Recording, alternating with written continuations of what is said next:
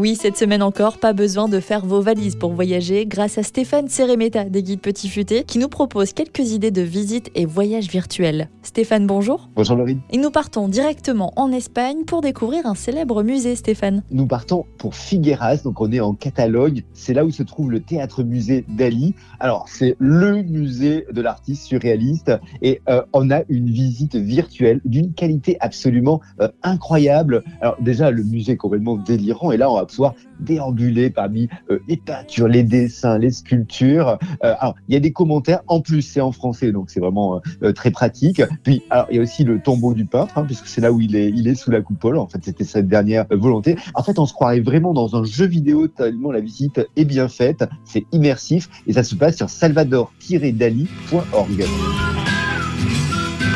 Après cette petite pause culturelle, c'est parti pour un tour du monde 2.0 on va découvrir, allez, pas une, mais sept merveilles du monde en une seule fois. Bon, évidemment, là aussi, c'est la technologie. On va se balader à 360 degrés sur la Grande Muraille de Chine. Alors, c'est quand même une vieille muraille, hein, elle a 2000 ans. Alors, petite déception, il paraît qu'en fait, de la Lune, on ne la voit pas, mais de toute façon, on ne va pas non plus euh, sur la Lune. On a aussi à voir au Pérou le Machu Picchu, vide de ses touristes, le Taj Mahal. C'est vraiment incroyable. Et pour ça, pour toutes ces merveilles du monde, on va sur airpano.com. Et en cette période très particulière, c'est le moment où jamais de se mobiliser. Euh, vous nous donnez justement une idée d'action solidaire. C'est Action contre la faim, c'est vraiment une association qu'on soutient au Petit Futé. Ça nous propose une opération toute simple, c'est je dèche, je donne. En fait, le principe, c'est leur envoyer nos tickets restaurants. Euh, un ticket de, de 8 euros, hein, par exemple, permet de nourrir un enfant pendant deux semaines. Et alors, ce qui est bien, c'est qu'ils reprennent même nos tickets périmés. Euh, donc, c'est vrai que quand on va, il va nous en rester quelques-uns qu'on ne va pas servir en fin d'année, on pourra leur donner. Et donc, pour faire ce don, ça se passe sur actioncontrelafaim.org et il y a un petit onglet euh, donateur.